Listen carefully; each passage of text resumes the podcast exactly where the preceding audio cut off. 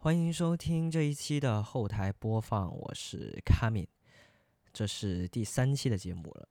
本来我是想着一周一更的，然后第一期好像是在星期一晚上更，然后第二期我忘了那个时间，所以我就在周日就更了，结果就提前了一天。但没想到这周现在已经又到周六了，相当于又隔了一周。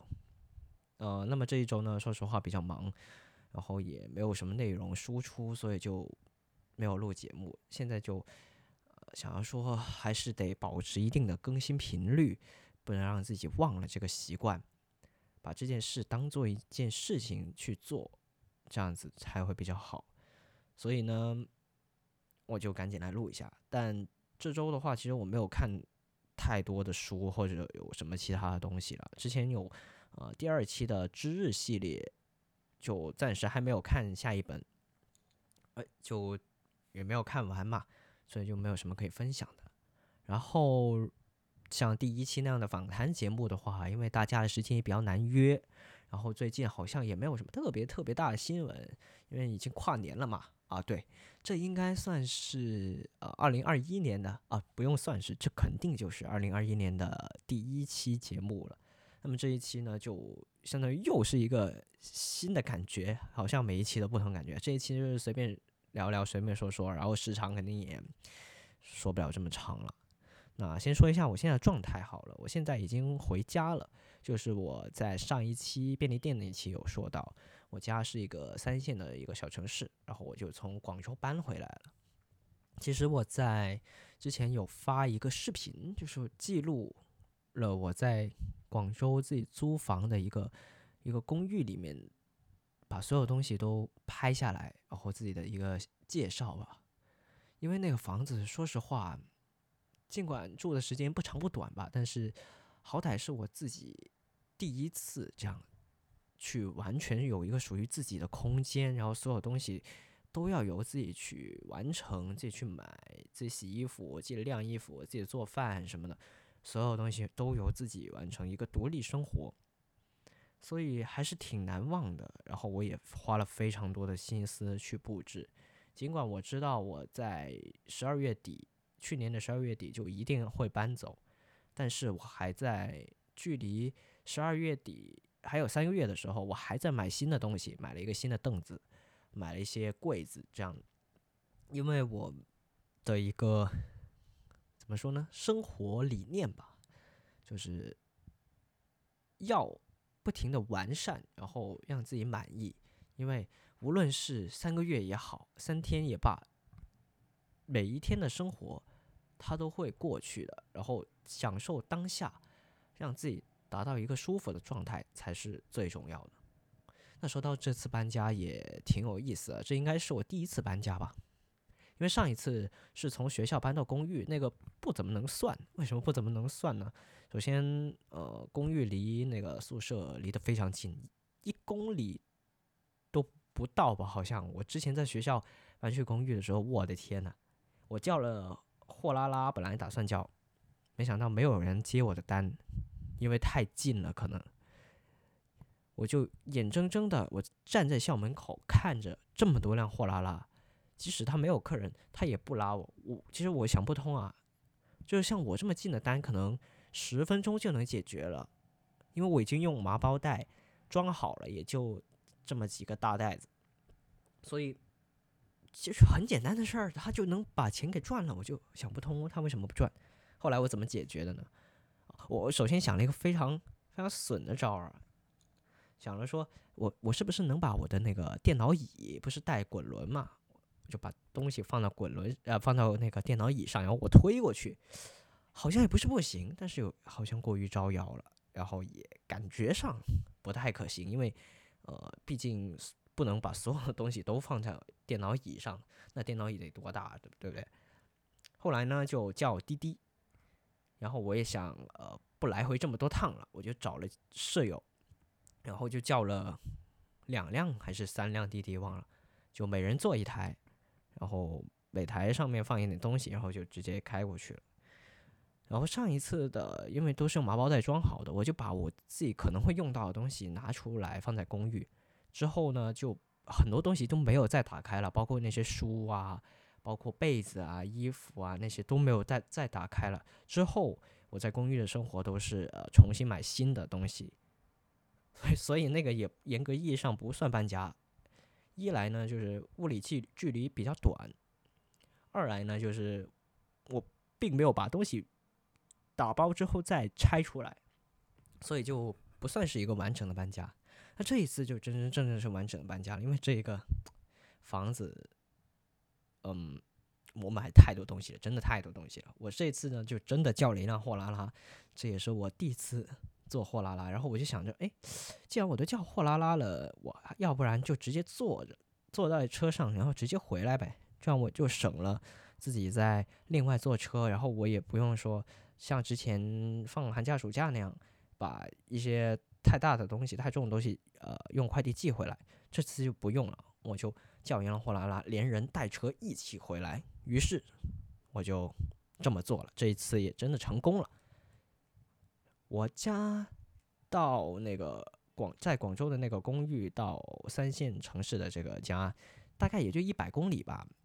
嗯，高速上稍微堵了一会儿车。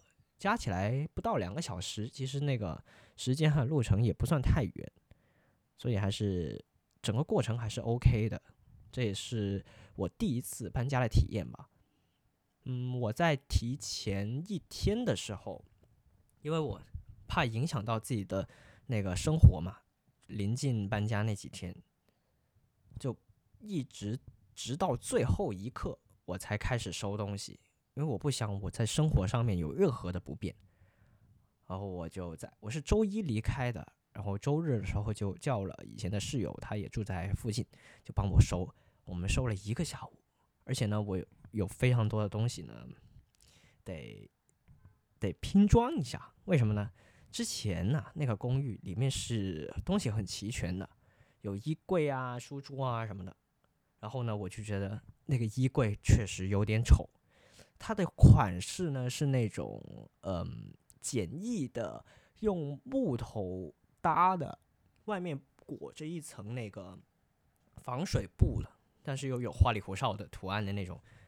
就假如你现在打开一个购物网站，然后搜啊出租房衣架，应该就是那种衣柜吧，衣柜，但是它本质上是个架子，也非常容易变形。对搜那个关键字，应该就能搜出大概差不多款式的。它甚至不是一个真正的柜子。后来我就觉得，哇塞，太丑了，太丑了。我就把那个那一层防水的，呃，算是外皮吧，我就给它包了，就相当于整个衣柜是裸露着的，我的衣服所有的都能看见。这样用了一段时间，后来觉得还是太丑了，因为它那个木的颜色啊。是那种偏黄的木，我就感觉挺丑的，受不了。后来就自己买了一个那种桃木颜色的，然后没有呃外皮设计的，就纯粹就是裸露的设计的衣柜，也是架子，也是架子，但都叫衣柜了。所以呢，我就想办法得把这个旧的给它收回去啊，对不对？因为空间确实不够大。而且一个空间也放不下两个衣柜，于是我就把它那个原来的衣柜给它一根一根的木头给它拆了，然后就放到那个复式楼梯底下。我跟那个我的室友啊，装了有大概一个小时了，因为我已经忘了那个架子是什么样子了。它是左边应该是有呃两大格。用来挂衣服，然后下面有一格是用来放放呃东西的，然后右边呢就是三个小格这样子的格局。我们想了好久，就跟你拿了一个乐高，但是没有拿图纸一样去拼。关键是你还得把那个外衣给它穿上的时候呢，它是能穿上的，这就比较有难度了。这一个后来呢？我们拼啊拼啊拼，拼了好几次。有一次呢拼了两层，有一次拼了三层，我感觉不太对，实在没办法，我就想着，要不我就直接给跟那个管家招了吧，我就说我把你的衣柜拆了。哎，就在我下楼的时候，因为我是住三楼，我在下到二楼的时候，发现二楼有一个这个同款的衣柜，它就放在那儿，而且是没有那个外衣的，就正好，我就马上拿手机给他拍照拍下来，然后我就回到我的房间，跟我的室友两个人在研究，哎，这个东西应该怎么拼？果然，啊，费了一番功夫，我们就拼好了，给它恢复原状。还有它那个茶几也是，那个茶几说来也非常搞笑，嗯，是那种椭圆形的茶几，然后四个角是那岔开的，都是外八。但是有一次呢，我好像想要去擦那个灯，床头灯，因为床是在呃床是在上面的嘛，上上面是床，下面是。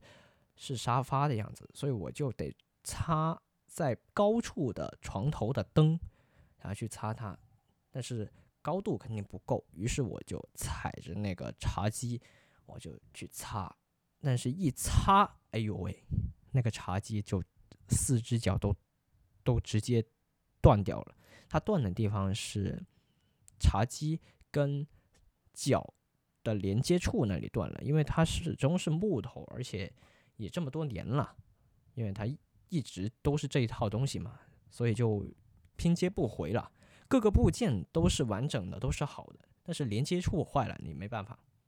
所以我之前呢就买了，马上去拍照搜图，买一个同款，但是也没有找到一模一样的款式。最后呢就买了一个，呃，四只脚的材质不一样，其他基本上百分之九十九都一样的。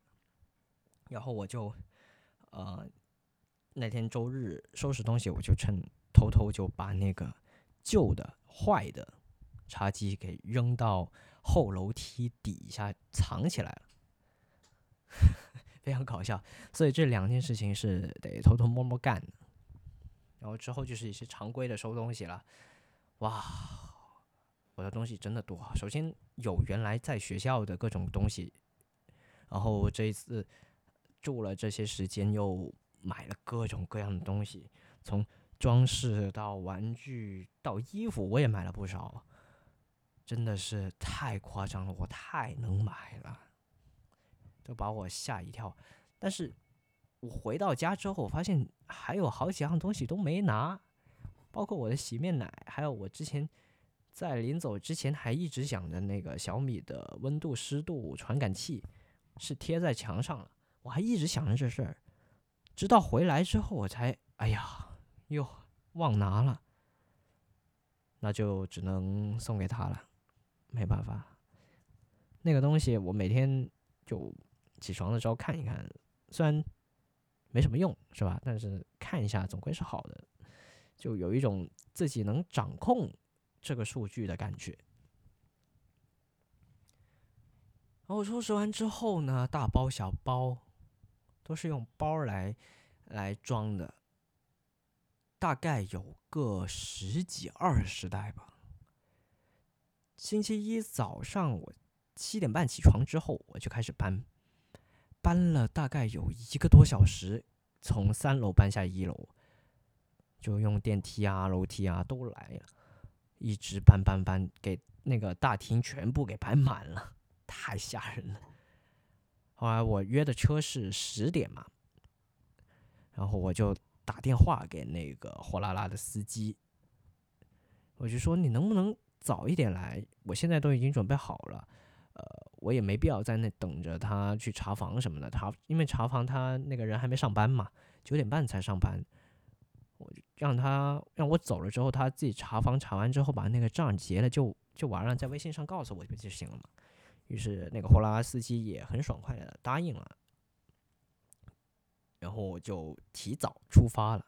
哦，说起来啊，因为我是第一次搬家，所以呢，我并不知道我这些东西大概要拿多大的货拉拉。因为一般来说，货拉拉它有好几种，然后我印象中货拉应该也跟那个滴滴差不多，就是大家都拿自己车，然后贴上货拉拉的标，所以本质上它还是有不同的车型的。我这次呢叫的是一辆最小的小小面小面包车，因为货拉拉跟滴滴相似嘛，就我叫单的时候呢，那个司机那个接单的人他一定得是在附近才能看到我的单，所以呢，啊，那个司机联系我之后呢，我就让他过来看一看我的东西。周日下午收拾好一包两包那些一一包包的放在放在那个呃房间里面的时候呢，我就让那个司机司机专门骑车过来，虽然他也是住在附近，我就过来看，他看了一眼，他说：“嗯，我的车能装，没问题，放心好了，我车本来就是中面，但是我写的是小面，肯定没问题，能装下。”于是我就放心了。第二天呢，就装上车，果然，而且是正正好。看来我的东西，如果它这辆不是中面的话，我还真得叫一辆中面，因为我有一些比较大的东西没不能收进去啊。有一个立式的风扇比较高，还有一个台灯，我就不装回去了，我就直接整个一个大的那种立地的台灯。但是别的东西我就扔掉了，像是，呃，鞋架呀、裤子的晾裤子的架子啊，然后圣诞树，还有一个呃泡脚盆，还有完全没有用过的电饭煲，我全部都送给那个打扫卫生的阿姨了。一来我确实这些东西带不回去，而且它比较占地方，且价格也没有很高。所以呢，我就想着直接就留在那儿就好了。而且你把这些东西送给阿姨啊，他就会有些时候能帮一帮，是吧？比如说他能帮我呃稍微搬搬东西啊，或者说什么交换一下情报。因为我住了这么久，我也不太知道 这家公寓啊有些东西，我就跟他聊了聊，聊了一个早上。说起那个电饭煲，我原本是想说，哎，我自己是不是能做饭？但是我买了之后呢，把包装拆了之后就再也没有用过了。包括米，米我买回来了就没有用过。唯一一次把米那个米袋给开了是为什么呢？是我上一次的 AirPods 放进在放在裤兜里面忘拿了，然后就放进洗衣机里面洗了，进水了。我就想起民间智慧，是不是放到米里面可以吸水？放了一个晚上。就为此啊，专门开了一袋新的米，但后来还是觉得不行，就把那 AirPods 给卖了。然后那包米呢也没有吃，因为我电饭煲到现在都没有用过嘛，我就把它送给了打扫卫生的阿姨。那个时候是另外一个阿姨，还不是现在的阿姨。我就跟她说，我这包米没有吃过，你要拿就直接拿走吧。这样还有一个小技巧，呃，可以跟大家分享一下，就是。我们那个公寓呢，其实垃圾它是不会帮你倒的，放在门口的那些垃圾。但是呢，你可以，嗯，有一个小小的讨巧的做法。我通常呢会把一些垃圾放在门口，然后因为我都是有垃圾袋打包好的嘛，或者有一些快递箱，我就可以放出去。有时候。呃，有些饮料瓶我就可以放出去。阿姨呢会对这些饮料瓶跟纸皮箱比较感兴趣，这个时候她就会顺手把我的垃圾给倒了。有这个小技巧分享给大家。当然，其实平常我也自己倒垃圾了，但有的时候就呃可能比较长时间不出门，就就堆了可能两三个外卖吧之类的，但。就遇到这种情况的时候，我就会放一些纸皮箱或者呃饮料瓶了。包括我之前有多个饮料瓶，我也不会一次放出去，因为我就存着，想着什么时候不想扔垃圾了，我就放一个在外面，这相当于给阿姨一个辛苦费的样子。好，呃，再回到搬家这件事儿。嗯，我这次遇到这个货拉拉司机，他人还是嗯蛮好的，然后整个过程也非常愉快，我们就一直聊天，就聊到了家里，就就就就聊到家了，非常愉快。他没有来过我们这边，啊，然后也问了我非常多的东西，也分享了他做货拉拉的时候遇到了几个比较有趣的客人，然后我也问了他一些关于我对货拉拉的一些疑问，这样总体来说还是非常有趣的。然后，但一般情况下，大家应该都不会经常叫货拉拉吧，因为这也是一个比较小频次的事件。我也是因为这一次才专门下载了 APP。然后想着说有能不能有什么优惠，没想到没有优惠啊，那个优惠券好像不不大对。虽然有有一次我刚下载刚注册，然后他就那边就给我打电话过来问，说是送什么东西，但我好像没理会他，我就不知道是什么，我就没管。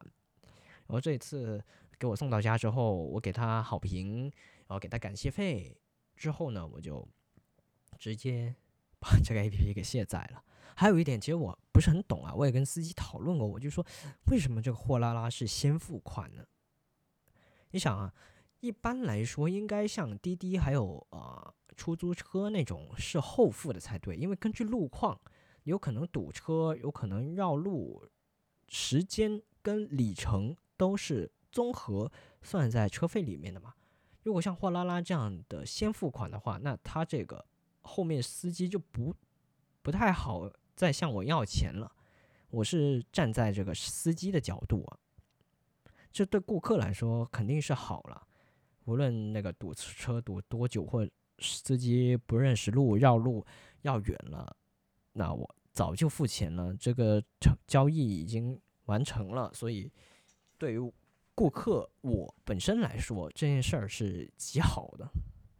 我就搞不懂这个平台方应该要站在那个。司机的角度去想才对啊！这这个疑惑我到现在都没有解开，司机也不知道。他说就是这样子的。那回到家之后，我大概整整收拾了差二十四个小时，把我各种东西都收拾好了。我之前其实，嗯，偶尔回家的时候啊，就还在广州的时候，偶尔放假回家嘛，然后都会有一种。住旅馆的感觉，因为在广州的公寓那边，我已经布置的非常的宜居了，就是对于我来说是最适合我的一个地方。回到家反而有很多东西，有很多生活习惯，你就没有办法，因为那个设备那些东西不放在那里，不在这里，所以就有的时候真的很不习惯。还有衣服你也不可能多带，是吧？本身路程也没有多远，然后。可能计划着回个两三天，也就带一两件衣服，有的时候甚至连包都不背，就直接就回来了，比较受限。那这一次就完全不同了，我就把所有东西都搬回来了，而且我的房间肯定没有那个公寓大呀，就想了好久，一边设计怎么放。一边去搬东西、整理东西，然后我还得整理从在学校宿舍的东西，一一打开，每一样东西都规整好，然后把我之前在家里面住了这么多年的格局，整个基本上都改变了，所有的东西都挪了挪，变成了现在这样一个形态。但这一次，嗯，其实我这次回家可能大概也就也就三四个月吧。之后有可能还会再搬，但之后再说了。但是搬家这件事儿确实是挺费劲儿的，嗯，能不搬就不搬。特别是如果是在城市里面，就在广州这样的地方的话，能不搬就不搬。像我的室友啊，之前他是跟我的另外一个室友啊，就就我学校的室友，有两个室友呢，他们是去合租。后来呢，有一个室友就搬走了。回家了。另外一个室友呢，他就自己租的话，那个两室一厅好像就有点不太划算，而且比较浪费。于是他就想着，要不就搬着离公司近一点的地方吧。然后那天他来呃帮我搬东西的时候，我就问他，我就说：“哎，你不是搬到离你公司附近了吗？”他说：“没搬，没搬，我搬到隔壁了。哪个隔壁呢？直接就同一层楼的。”隔壁那一户，一室一厅，就从 A 单元搬到了 B 单元。我说为什么呀？你你这样上班的话，其实还挺麻烦，挺远的。因为他那个，呃，他住的那儿啊，去地铁站还得走十多分钟，这其实不大划算。然后他就跟我说哇搬家太麻烦了，我直接就搬一个小的空间就完事儿。其实他的东西理论上来说，或者说大多数人吧，搬家的东西没有我多，大概也就我的五分之一吧。嗯，也算是比较好搬的，但他他还是觉得搬家麻烦，所以如果不是在房子上，就房东或者房子本身有问题的情况下，就能不搬就不搬了，确实比较麻烦这件事儿。嗯，再有呢，就是关于租房的事儿。其实租房刚开始我还挺忐忑的，因为大家都是刚毕业之后就得遇到一个问题，很多人都不是嗯本来就是大城市的，或者说自己本来就不是在呃工作的那个城市的人，就多多少少都会遇到呃租房的问题。然后那个时候我没有想太多，我就想一个找着学校附近的。地方，于是就找了那个。其实我的房子还挺贵的，加起来，呃，电费超级贵，一点五块钱一度电。然后可能巅峰时期，加上房租、水电什么的，一个月得到一千八，这真的是超级贵。一千八的话，像我室友租的那些地方都都能租个两室一厅了，他们两个人分摊，然后就哇塞，那超级好，对不对？包括像我之前的公司，那些同事都是租的几百块钱的房子。嗯，在广州来说，几百块钱的房子不少啊，有城中村的，有单间的，也都还不错了。但我自己对于这个，嗯，住居住的舒适度来说，还是要求比较高的。我是不太喜欢住城中村那种地方，我觉得。如果你一天上班下来，然后回到家还得走那个，走走到越来越窄的握手楼城中村里面去游走，就感觉非常的压抑。包括我之前又有一个同学，他住的那个地方五百块钱一个月，但是他说他那里连窗都没有，我就觉得哇塞，这肯定受不了。嗯，你这样确实能够存下一点钱，但是怎么说呢？我觉得这样会很快让你对生活失去希望。包括之前我在公司上班的时候，我通常都是第一个下班的，就一到点儿就马上走。很多人都，很多同事都没有走，他们就在那儿一直看 B 站啊，或者吃个饭啊什么的，就还在公司里面。我猜测啊，一来是像我我们这样的呃。单身独居青年，没有什么，嗯，没有什么活动晚上，因为你跟别人约你也难约，之前的朋友啊，呃，同学啊，都已经不在这儿了，或者说大家时间很难约，所以回家之后呢，一打开房间就是一张床，然后就只能打开电脑看。那这样的话呢，干嘛不不直接在？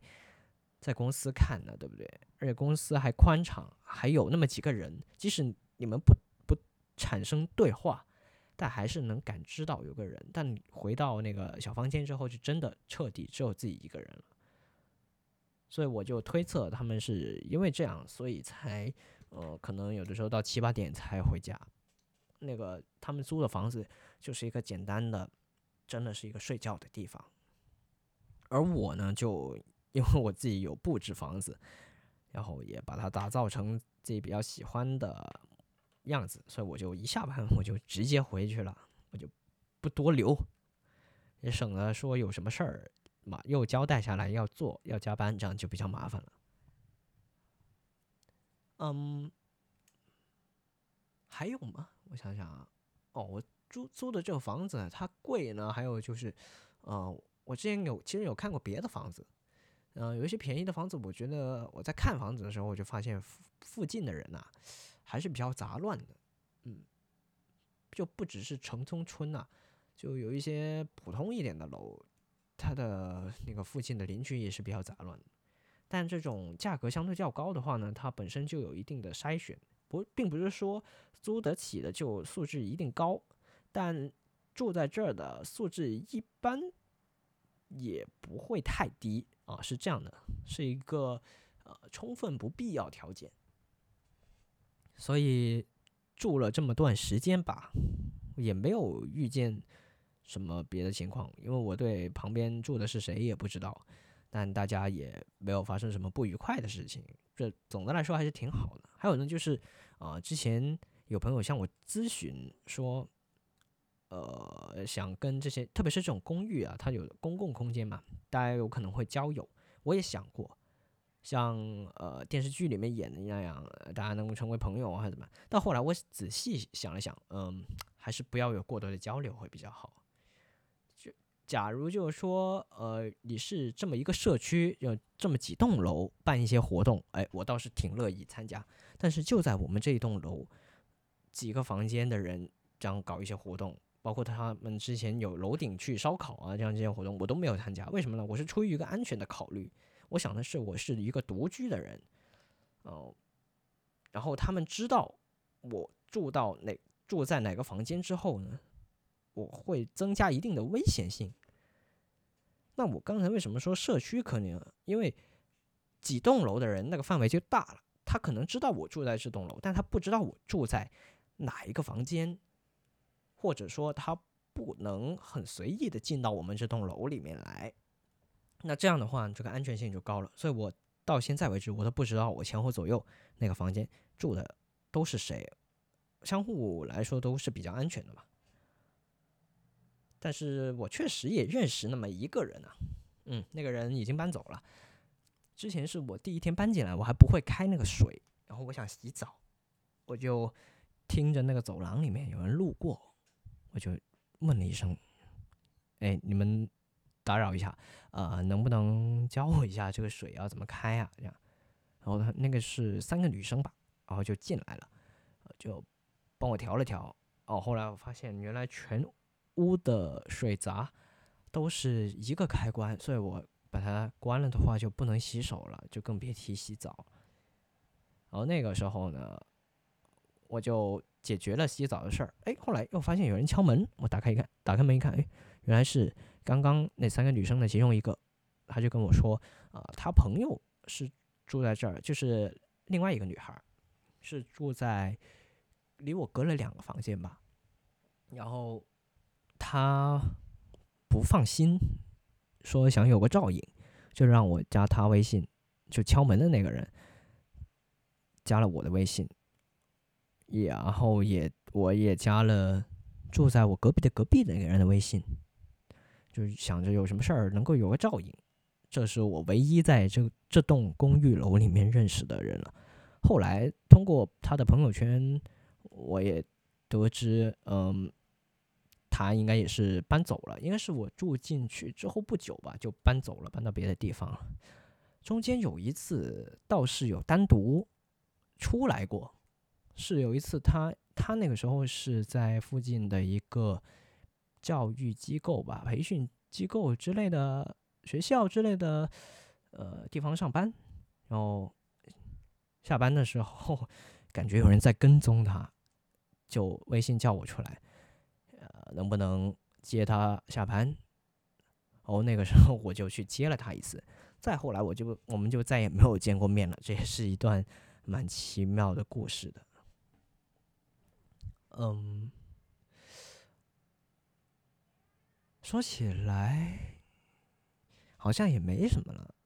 嗯，这大概就是我住在那儿的一段时间。嗯，还有一段话，这心里话，就是我在那个纪念视频的时候有说过，就是对于广州这个城市，即使我连着念书待了这么多年，其实我还有很多地方都没有逛过，包括。我住的那个地方的附近的几条街都没有搞清楚，东南西北都不知道哪个地方有什么东西，都是常看常新的。为什么呢？嗯，如果是旅游，比如说去上海、去苏州旅游，我之前我就会制定一个计划，每天要干什么，去什么地方，很有目的。但一旦你是在一个地方长期居住的话，你就想着，哎，反正大把时间，我随便逛都能逛到啦，这不是岂不是更有乐趣吗？你逛到了一个完全不知道的地方，然后上网一搜，哎，这蛮有意思的，所以就变相让自己嗯没有这个感形成的压力，同时呢，你就也缺少了这个动力。于是乎，啊，直到最后我回家了，都会有好多附近的地方都没有逛明白。这确实也是大家的一个心态吧，普遍的心态。嗯，好吧，基本也差不多了，我就再简单讲讲我现在在家里面的一个情况。呃，其实也没收拾好几天，然后今天。呃，是一月二号，嗯，过了个年，感觉没什么不同，因为回来也有一点陌生了，这个城市也很久没有回来了，楼下的街道基本上每一次回来那些商铺都不一样，然后这次待在家可能有三到四个月，说不准，就当是先放一个假吧。嗯，每一天的生活其实都挺规律的。自从有了 Apple Watch 之后，我就十分规律了，因为一定要按时睡觉、按时起床。然后我也每天有一个健身环，必须得去去玩一玩。因为那个之前有个，其实健身环这事儿还挺有意思的。我健身环是去年买的了，已经去年买了呢，玩了一小会儿就放在那儿。吃灰了。后来有个朋友，他近几个月买的吧。然后他我有一天登上之后看到，哇，他这么快就已经九十七级了。然后我玩了一年才三十级、四十级，我觉得哇，这不行，我必须得超过他。于是我在十二月的时候，我就奋力追追赶，从三十级直升到一百级，每天升两级。我给自己定下了目标，于是我就把这个习惯一直保持到了现在。最近呢，我又把那个难度给提升了，本来是二十四，现在升到了二十六。然后每天，我现在给自自己定的，因为我已经超过他了嘛，那个等级，所以我就没有那个追赶的目标了。那我现在给自己定的目标是每天玩一百卡路里。嗯，今天跟昨天玩了一下，大概可以升个三级左右。其实，其实那个是比之前要。更加辛苦的，首先那个难度提了两级，然后从经验值也可以看到，确实玩的更多了。那我昨天还是前天看了一个视频，有一个人他减肥去玩他的那个等级，好像是到二十七的难度等级，然后每天玩一个小时的游戏时间呢。因为健身环的那个时间它是非常严格的，我用了一个小时去玩。最后记录下来的时间大概是二十九分钟，也就是说他可能要花两个小时去玩，才能玩到一个小时的运动时间。哦，他好像才玩了七周还是六周就升到两百多级了，这确实比较恐怖啊。那他的那个健身的效果也是立竿见影的，而我的话就就随便玩玩了，就想着不要断掉就可以了，给自己定一个小目标。还有呢，就是 Apple Watch。嗯，这个一月挑战确实有点过分。我的一月挑战呢是要那个跑步，跑多少公里来着？我看一下，好像是要跑每天平均跑呃七点五公里，这有点难度，因为我不太出门呐，我一天都在家里面。然后完了健身环的话，早上玩健身环，它大概算我两公里吧，可能。于是我就临时，我得晚上还得出去跑步，给他跑够。而且这一个挑战真的难难点难在哪里？我有一天不达标的话，我第二天就得就得花好多，因为七点五公里真的好长，好吧？哎呦，真的是玩死我了，没办法呀。上个月的挑战已经够难了，上个月是那个运动时间每天平均要运动三十分钟，但后来我玩健身环，那个时候因为有两个。两个任务嘛，一个是要追赶那个朋友的等级，还有一个是完成这个十二月挑战。所以那个是那是十二月挑战，我还提前十天完成了。我那天那个时候每天大概训练时间有五十分钟。啊，这个月的话就应该只能能不能完成还还另说呢。越来越难了。希望下个月不要太难，因为我知道它这个这个肯定是根据你自身情况去制定的。但是每一次你这样都有一点小小的提升，这样的话会越来越累。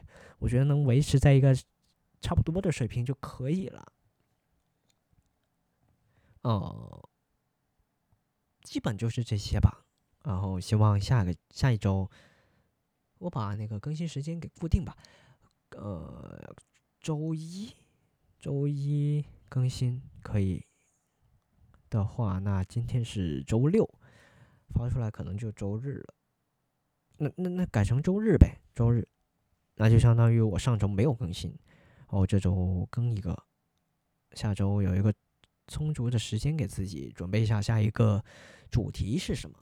嗯，该不会又是一个新的主题吧？或者又可能是？啊，这三连着三期的主题的其中一个的延续区，唉，也说不准呢。那就这样吧。非常高兴你能够听到这里，嗯，没想到这一期也录了四十一分钟了。然后这一次我就打算不剪了，而且没有没有写那个提纲什么的，台本什么都没有写，就随便硬聊，感觉也挺好的。好，就这样，下期见，拜拜。